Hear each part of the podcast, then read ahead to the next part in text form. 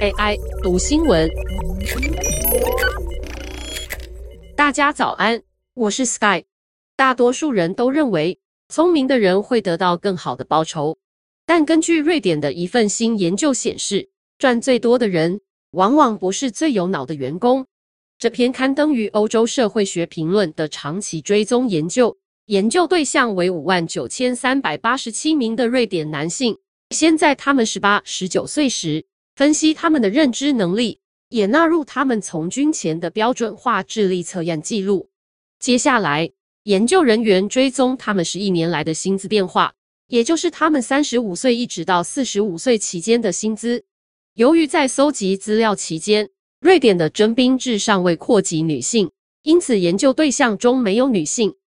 研究结果发现，高智商的人薪资确实高一些，但却有着天花板。当年薪超过五万七千三百美元后，你能不能领到更多薪水，跟你有多聪明就没什么关系了。除了这点以外，研究也发现，那些收入顶尖的人能力并没有比较强，收入在金字塔顶端百分之一的人。能力甚至比他们下一阶的人还差一点。瑞典林雪平大学社会学分析社会学副教授科士尼格透露，没有证据能够证明超高薪族群比薪水只有他们一半的人更值得自己的那份薪水。部分拥有巨额财富的人的确是天资聪颖，像是脸书的祖克伯、谷歌共同创办人布林，以及史蒂芬妮·杰尔玛诺塔。也就是后来众人所知的女神卡卡，都曾经进入由美国约翰霍普金斯大学甄选的天才少年中心，但这些人却是特例。事实上，高智商对收入的预测性相当有限，因为牵涉职场成功以及影响薪资高低的因素太多了。研究报告的作者科士尼格接下来说的，或许大家早就心知肚明。他说：“卓越的职涯成功。”往往更可能取决于家庭资源或运气，而非能力。这份研究也没有考量个人的非认知能力，像是上进心或是社交技能。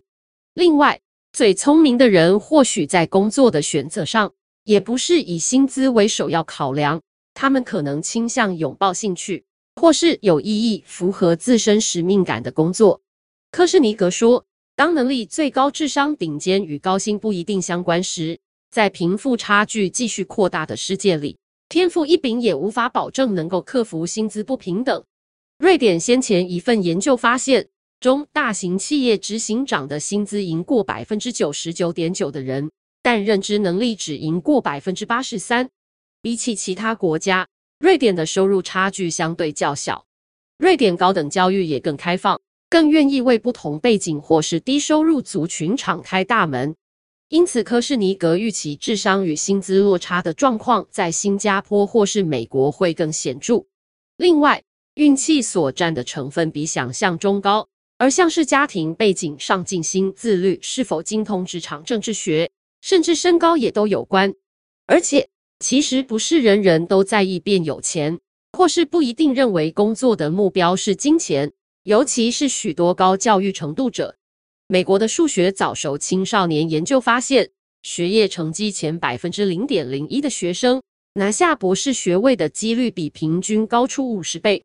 极度聪明的人非常集中于几个领域，包含学术界、其他研究性单位、工程、法律以及城市设计等领域。这些领域的人当中，肯定有很多富有的人。